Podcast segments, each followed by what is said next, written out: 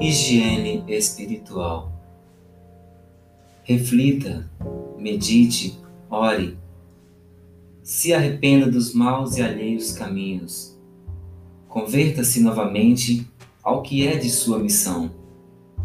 Retome sua estrada, assuma a sua jornada. Não queira mais seguir na contramão. Esta é a sua legislação perfeita e sem reforma Tome conhecimento de suas asas e de seu céu. Voe com o cuidado e com a ousadia. Dos sabores do vento prove, mas vez e outra se faça jejum e se purifique como um banho cotidiano. Higiene espiritual. Todos os dias é preciso. Perfume-se de bons humores e saia para a vida lá fora.